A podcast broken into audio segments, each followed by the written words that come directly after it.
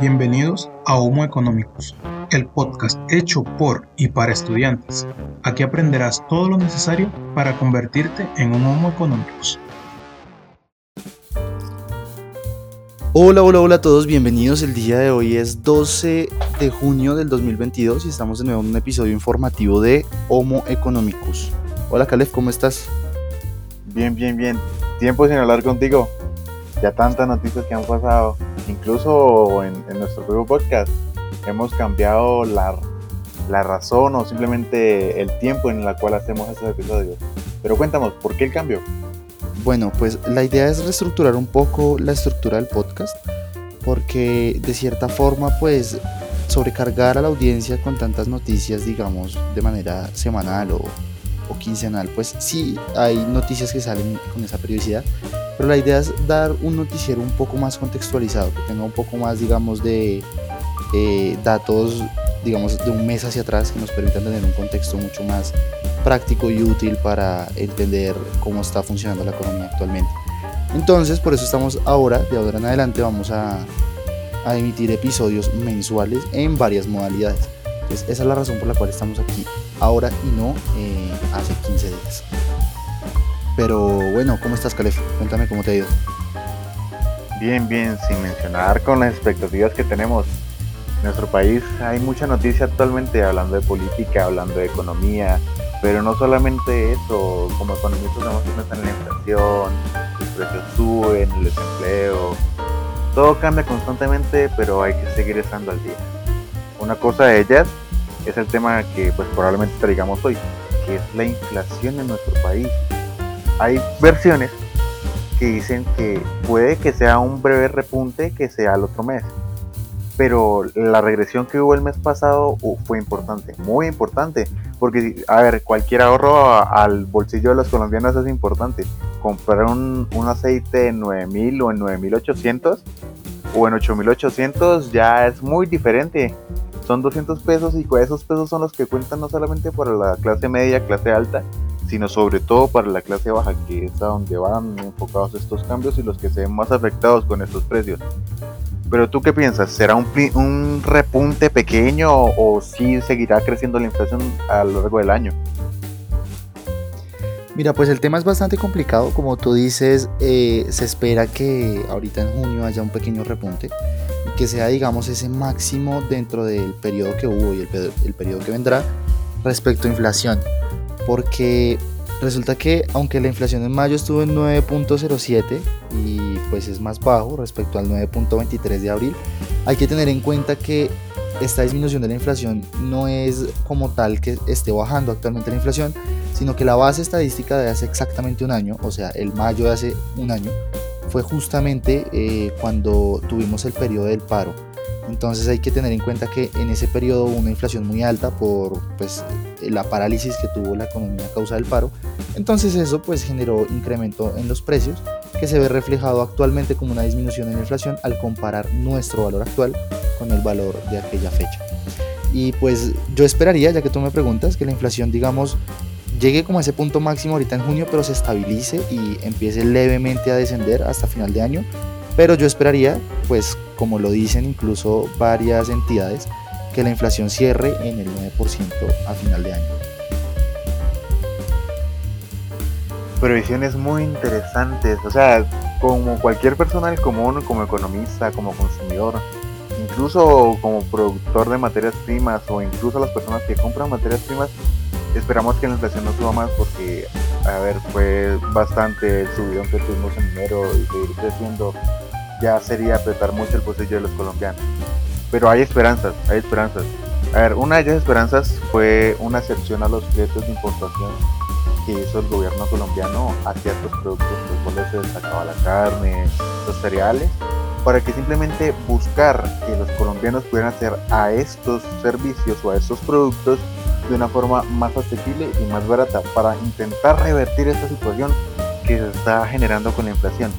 Es acertado, yo me pregunto, o sea, es acertado hacer eh, estos movimientos y ver la situación del campo colombiano tal como está, o sea, es una medida congruente seguir importando y quitarle esos fletes, ese valor que se le da a esos fletes para que simplemente sean más baratos. Pues, uy, bueno, eso es un tema delicado, ¿no? Como todo siempre en el tema de, importaciones y exportaciones, en el tema del comercio internacional, eso es un debate siempre muy amplio, ¿no? Siempre hay posturas de un lado y del otro. Pues a mí me parece que eh, si se sabe manejar podría ser una buena medida, pero el problema es lo que tú mencionas, que digamos algunos de esos, eh, de, algunas de esas exclusiones, digamos, a los valores de las importaciones, bueno, a los aranceles sobre el valor de la importación, están en algunos, en algunos productos de la canasta familiar, ¿sí? de la canasta básica, por ejemplo, la carne, los quesos frescos, las uvas, los cereales, algunos otros productos así similares. Entonces, de cierta forma, pues puede beneficiar al consumidor de manera directa, porque pues ese valor agregado eh, que no se genera por causa del arancel, pues no se va a ver trasladado finalmente al consumidor. Pero de cierta forma el productor nacional, que es el que compite directamente con esos productos importados de la canasta familiar, yo creo que sí se va a ver afectado. Entonces, pues depende. Tengo entendido también que hay algunas otras excepciones a algunos otros productos que son, eh, digamos, para la producción, o sea, son, son insumos, materia prima. Eso sí es beneficioso. La medida tengo entendido que va por seis meses eh, y pues se habla de que podría extenderse por otros seis. No sé tú ahí si tienes algo más que agregar con el tema. Pues la verdad eso es lo que se habla, pero a ver, eh, aún falta la definición oficial, pero es una, es una medida que se trata con mucha precaución. Hay datos y hay noticias que son muy importantes para el país, pero otras que son muy polémicas. A ver, yo he escuchado en estos días en noticias en algún medio electrónico que Desarrollo propone eliminar el día sin IVA.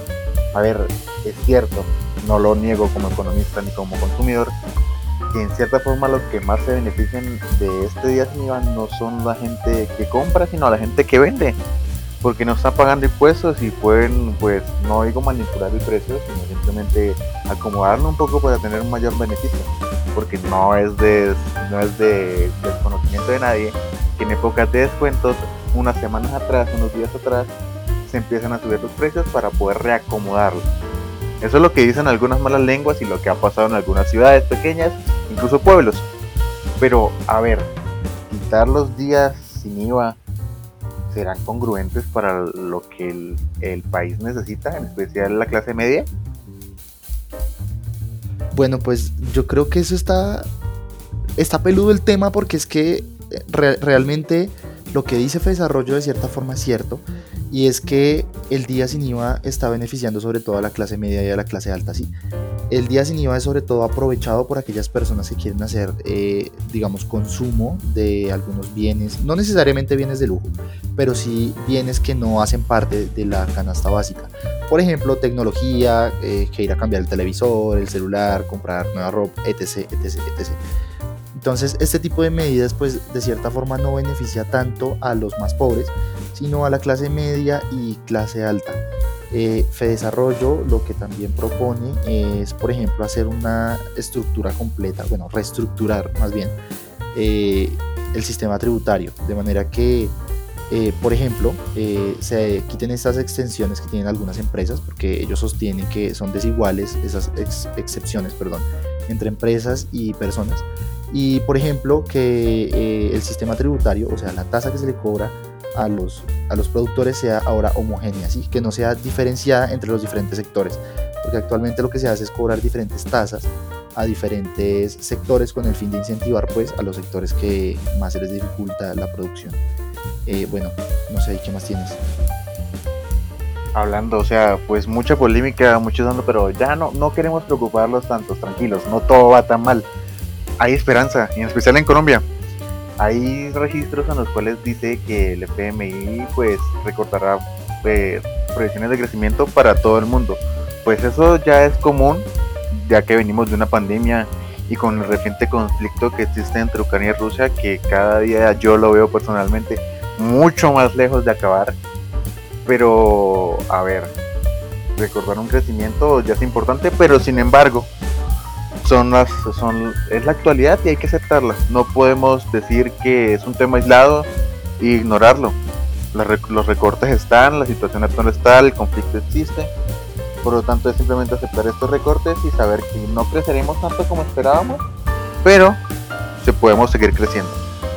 Eso es lo más común que podríamos, o el pensamiento más racional que podría tener cualquier persona, explicando de una forma básica. Pero es una mala noticia. Pasemos a las buenas. Porque sí, Colombia no solamente es mala noticia, muchachos. Y aquí es donde llegamos a la noticia de que Colombia está entre las mayores del repunte regional. Esto es interesante, o sea, Colombia ya no es cualquier país en Sudamérica, sino uno de los principales países de Sudamérica que intenta crecer en este periodo de reaparición, de reconocimiento, de reestructuración a partir del COVID-19. Así que podríamos sentirnos orgullosos, tenemos una buena economía que está creciendo a pasos de un país que se lo merece. ¿O qué opinas tú? Sí, tienes razón. Eh, ben, no solamente es respecto a Latinoamérica, de hecho respecto, por ejemplo, a la OCDE, a la, a la. Más específicamente, eh, si te doy la cifra, Colombia, pues según el Banco Mundial, estaría creciendo pues un 5.4% que es muy superior al que preveían hace aproximadamente mes y medio, dos meses, que era de 4.4%. Específicamente, Colombia se supone que va a crecer, eh, pues bueno, ese valor de 5.4% y que va a ser además eh, la tercera economía que más crece de Latinoamérica va a crecer eh, más que Panamá, perdón, perdón, menos que, Guyana y menos que Panamá, porque pues Panamá va a crecer 6.3% y Guyana con una cifra un poco, digamos, sorprendente de 47.9%. Habrá que revisar a qué se debe esta cifra. Adicional, la OCDE dice que Colombia va a crecer, se supone que un 6.1%, lo cual es una previsión mucho mayor a la anterior que era de 5.5%. Ahí detrásito le sigue eh, Portugal con 5.4 y Polonia con 4.4. Calef, Colombia va a crecer no solamente eh, pues harto respecto a Latinoamérica, sino también respecto a los países que hacen parte del bloque de la OCDE. Si continuamos con el positivismo, veamos lo siguiente. Eso es muy cierto. ¿Y qué opina del crecimiento? O sea, el crecimiento sigue y las personas se ven con mayor capacidad adquisitiva. ¿Y cuál es una consecuencia directa en más o menos aquí a mitad de año, que es conocida como temporada de vacaciones? Se espera que alrededor de un poquito de 930 mil personas salgan del país increíble. O sea, veníamos de unos años en los cuales no había casi transporte aéreo ni alguna migración de tan importancia o a cualquier país por vacaciones y ahora recibimos que ya estamos en una reactivación económica muy sensata y volvemos a nuestras actividades normales, lo cual es esperanzador, ya que las personas ya se sienten más libres de hacer lo que quieran, sus vacaciones, sus vacaciones, salir, divertirse, pues en cierta forma como economista lo mejor sería que invirtiera en nuestro propio país, pero también como economistas hay que entender que las decisiones son personales y si quieren ir a vacacionar es increíble que nuestra economía les dé el sustento o, les dé esa capacidad adquisitiva como para ir a otro país y disfrutar. ¿O qué opinas tú? Sí, tienes razón. Bueno, pues es que hay que tener en cuenta que por ser precisamente una economía en desarrollo, por no decir que somos de los países pobres del mundo, sin, sin ir tan, tan pesimista, ¿no? Hay que tener en cuenta que somos economías de consumo, ¿sí? Nuestra proporción marginal al consumo es mayor que la proporción marginal al ahorro, precisamente por nuestros bajos niveles de ingreso. Entonces, eh, la población tiende a preferir gastar el dinero que recibe incluso el dinero que les queda como excedente eh, después de pues todos sus, sus gastos y sus, necesidades básicas, prefieren gastarlo en consumo que en ahorro. Y esto se ve pues muy reflejado eh, ahorita, ya que tú lo mencionas, con este incremento pues en, de vacaciones y, gestión hotelera y turística y todo el tema. Y tiene que ver mucho también con el hecho de que pues llevamos como dos años más o menos encerrados, bueno, aunque en realidad ya tenemos ahorita medidas más eh, laxas para salir y todo el tema, ya se han ha quitado el tapabocas, pero igualmente hay mucha gente que por culpa de la pandemia no puede, no puede viajar hace aproximadamente dos años, porque el año pasado, incluso parte de este año, ha sido un periodo más como de, recuperación, no un periodo de ya poder gastar, sino un periodo de recuperación.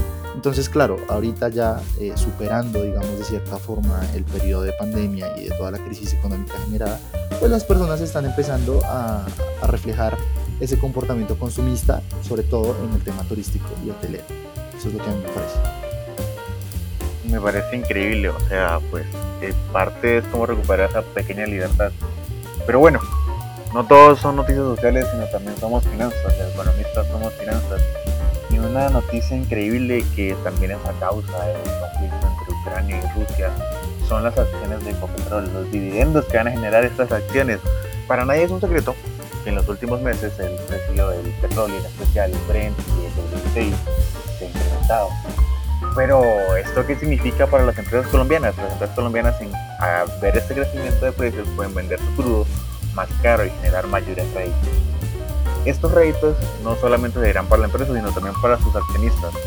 Y se espera que por parte de Ecopetrol reparta 448 pesos por cada acción, lo cual pues es un incremento bestial, que veníamos de repartir de 168 pesos a 280 pesos, que se empezaron a distribuir desde el 21 de abril.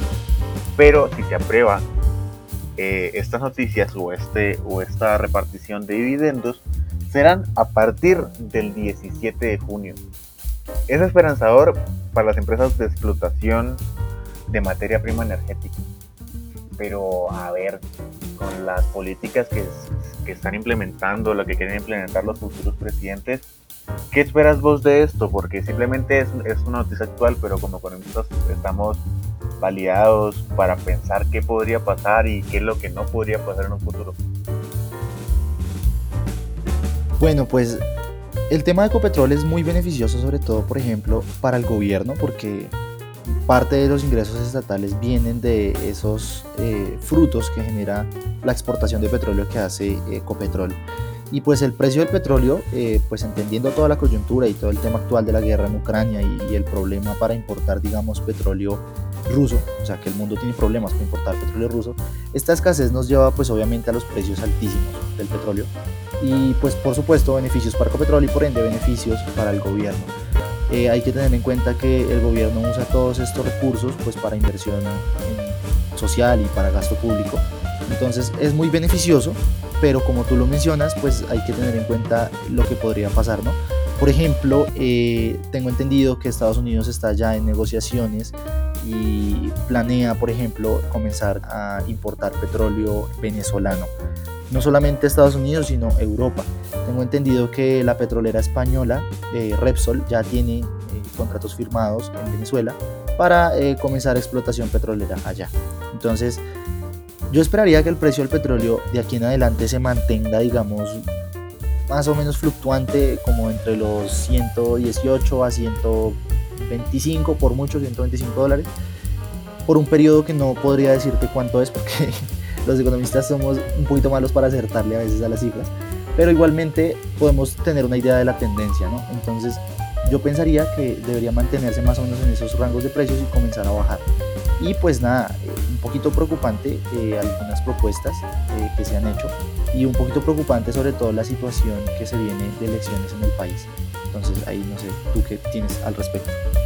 Complicado, complicado. Pero es que la tendencia que existe en el país no es muy clara. Actualmente, hablo a días de 13, 14 de este mes, que donde decimos que las, las diferencias entre el candidato Rodolfo Hernández y el candidato Gustavo Petro no son significativas. Hay empresas y compañías de información las cuales hacen eh, informes diarios, encuestas diarias para entenderlo mejor y las variaciones entre estos candidatos es de 0,8, 0,4, 1%, lo cual, lo cual nos dice que la incertidumbre continúa hasta que se vayan, hasta que los colombianos vayan a votar. Pero si seguimos por este lado, eh, no sé qué podrá pasar en un futuro, como dices vos, como economista es muy difícil darle al clavo. Sin embargo, podemos, darnos, podemos hacernos una idea de lo que puede pasar en un futuro que pues es lo más probable que pueda pasar, como vos decías. Otra noticia en el panorama internacional. ¿Qué es lo que pasa? Los bancos de los mundos están intentando subir las tasas de interés. ¿Por qué será? ¿Será que se están preparando para alguna recesión? ¿Será que se están preparando para que las personas empiecen a hablar por ellos mismos y la economía empiece a crecer por méritos propios? Pues no sé, Juli. La verdad es que es un panorama, complicado de cada país pero yo creo que viniendo una recesión se espera que se vaya a empezar ese, ese desarrollo de capital humano y de verdad de que estamos hechos ante la adversidad, ¿no? Eh, sí, Caleb, me mencionabas que los bancos van a subir o bajar las tasas de interés. No, no, es que los bancos, bueno, la noticia como tal es que seis bancos centrales en el mundo piensan subir las tasas de interés esta semana. Por eso te digo, o sea, aquí es donde viene lo, complicado. ¿Será que los bancos apuestan por el desarrollo humano de las personas que la cual creen capaces de sobreponerse hasta a esas circunstancias y generar riquezas? ¿O, o será una breve decisión la cual revertirá un poco después? No, yo creo que tiene que ver más bien con las tendencias. Y es que, pues, ya que estábamos hablando de inflación, Colombia no es el único país con el problema de inflación. En general todo el mundo está experimentando este problema eh, de incremento en los precios. Pues ya, ya está un poquito cliché hablar del contexto, pero por el contexto que todos sabemos. Eh, la guerra, la crisis logística, etc, etc, etc. Entonces, claro, los bancos centrales tratan de enfrentar este problema inflacionario, así como lo ha hecho también Colombia. Igualmente otros países del mundo, eh, como por ejemplo, déjame lo reviso específicamente, eh, Australia, Chile, India, Kazajistán, Perú y Polonia van eh, a subir sus tipos de interés para contener la inflación. Yo creo que esto nos puede estar generando, pues además de las, por ejemplo, las previsiones bajas de crecimiento económico y sumándole que los bancos centrales de varios países van a subir sus tasas de interés, yo creo que podríamos estar hablando de un terrible escenario, muy posible, pero pues no sabemos qué tanto, de esta inflación el, mundo podría estar teniendo tasas inflacionarias altas y crecimientos bajos. Entonces, roguemos para que esto no suceda así como tan, tan, tan de facto y tengamos opción de, digamos, operarse. Que los bancos tengan la opción de subir sus tasas de interés, controlar la inflación y volverlas a bajar para seguir estimulando el crecimiento económico. No sé tú qué piensas al respecto. No, no, parece un mal pensamiento, genial. Me parece increíble. O sea, es verdad que la economía es dinámica y pues la gracia es ir fluctuando los, los, precios de la tasa de interés o la tasa de interés como tal para que ah, se vayan acomodando las situaciones y eso vaya promoviendo mucho más el crecimiento de, las naciones. Pero ahora pasemos al tema principal, el tema del mes, el tema del mes pasado. ¿Qué es lo que pasa con el candidato Rodolfo Hernández y Gustavo Petros en temas de empleo? Por una parte, el plan de Gustavo Petro se llama empleo garantizado. Mientras tanto, el, el ingeniero propone que es necesario implementar una política de empleo activa que permita la formalización y la competitividad del mercado laboral. Y esto pues eso es lo que busca estimular nuevos emprendimientos. Pero es posible, no, no, no intentamos criticar ni tomar una postura política que a recalcar, pero en verdad es posible garantizar un empleo en esta situación como tal. A ver, como economista lo pienso, y digo que no, ya sabemos que Colombia tiene una tasa de empleo muy cercana al 10%, en especial la tasa de informalidad en la zona, en la zona del departamento de Norte Santander, que es preocupante. Pero garantizar un empleo a todo el mundo y en especial con las personas que ya dejaron de hacerlo porque se aburrieron de buscarlo. De tanto buscarlo hay gente que se aburre y pierde la esperanza de buscar un empleo y conseguirlo. Pero garantizarlo a todos no se me hace muy posible competir en el mercado laboral por otro lado es más difícil de lo que se piensa. Una, política de empleo activo significa que los empleados dependen de su rendimiento y si el rendimiento de un empleado baja probablemente esté atento a consecuencias porque la competitividad laboral es preocupante ya que siempre es el factor del que mejor hace las cosas y el que es más eficiente. Pero esa es mi opinión. ¿Qué opinas tú, Julián? Cuéntame. Tú tienes razón en que esto de pues apuntar a una tasa de desempleo tan baja es casi imposible porque hay que tener en cuenta que el desempleo también se compone, por ejemplo, por el desempleo friccional. Y es que eh, el solo hecho de salir de una empresa o bueno, de cualquier lugar, así sea un empleo informal, pero pues un empleo, y salir de ese a buscar otro, conlleva un periodo de búsqueda y un periodo en el que pues normalmente uno está desempleado, uno no tiene ingresos y ese periodo pues puede fluctuar por muchas variables como tú mencionabas. Pero eso primero que todo es un problema para este tema que menciona Rodolfo de pues reducir el empleo que prácticamente a cero. El desempleo perdón. Eh, y adicional eh, la tasa natural de desempleo de Colombia siempre ha estado cercana al 8 9% entonces sí se pueden hacer esfuerzos en mejorar digamos por ejemplo eh, esta conexión entre el, empleo, el empleado y el empleador pero es bastante complejo igualmente querer bajar las tasas de desempleo así como tan mágicamente. Y bueno, es normal porque en tiempo de, elecciones todas las propuestas siempre son sacadas de la manga y son magníficas, suenan maravillosas, pero en realidad hay muy pocas que son, eh, digamos, aplicables. Eso es verdad, eso es verdad, o sea, pasan muchas cosas y el usar el oído es, es el pan de calle de la política colombiana, al parecer. Por mi parte es todo, estas fueron las noticias más interesantes de este mes y probablemente las del mes que viene, porque la economía no es estática y siempre avanza. Un placer acompañarles a este mes y esperamos volver a verlos el siguiente. Mucho gusto, esto fue Homo Económicos Informativo. Nos vemos la próxima. Muchas, muchas gracias a todos. Como dijo Caleb, nos vemos la próxima. Que les vaya muy bien y hasta luego.